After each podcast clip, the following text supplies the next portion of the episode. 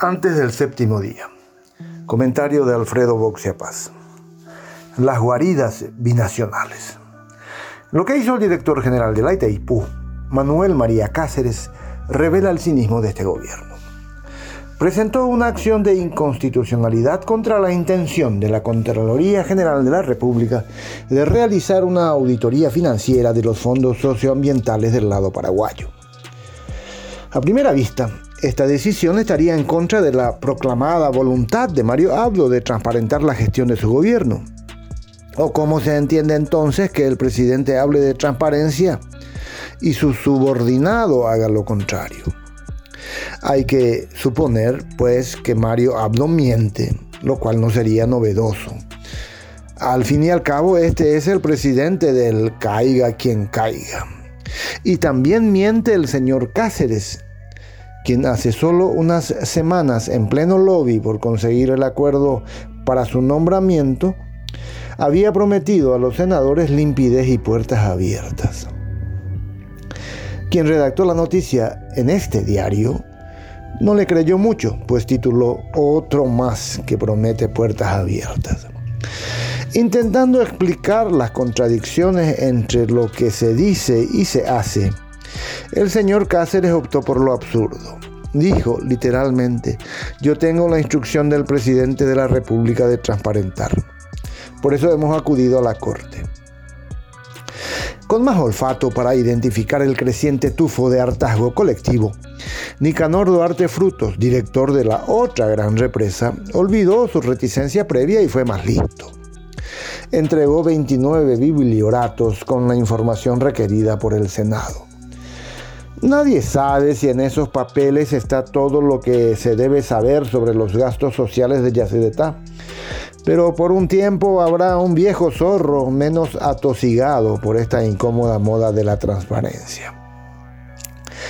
Es que es la primera vez que las oscuras guaridas donde se reparte el dinero de las binacionales son puestas seriamente en cuestión o por lo menos la primera vez que la indignación por los robos y privilegios que allí ocurren abandona los ámbitos académicos, políticos y periodísticos y se extiende incontrolable entre los comunes.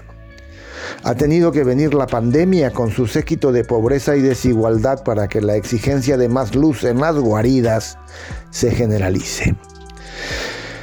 Hay dos motivos por los que las represas internacionales han logrado mantener una notable opacidad en sus manejos financieros.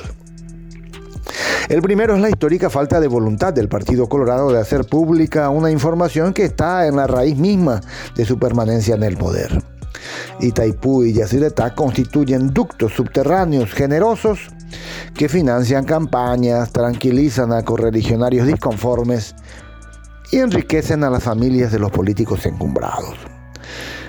El segundo motivo es que los respectivos tratados las definen como personas jurídicas binacionales. Son condominios indivisos en los que ninguno de los estados puede tomar decisiones por sí solo. Las represas serían como mamushkas, un estado dentro del estado. Esta controvertida interpretación ha sido abrazada con fervor por los abogados de las binacionales.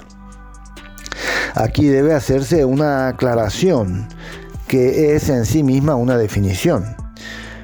Pese a que su directora jurídica, Iris Magnolia Mendoza, recibe un salario de 100 millones de guaraníes y cuenta con decenas de abogados en su nómina, Itaipú ha tenido que contratar a un prestigioso profesional externo.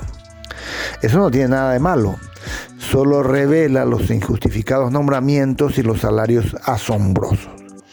Este es justamente el tipo de información que las binacionales prefieren ocultar. ¿Qué hará la Corte con esta acción de inconstitucionalidad?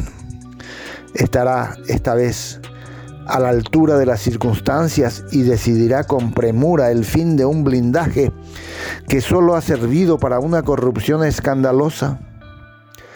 Los miembros de la Corte deberían mirar la calle desde las ventanas de sus oficinas. Quizá no solo vean angustia, quizá vean rabia en el rostro de la gente y eso los disuada de hacerlo de siempre, cajonear la resolución.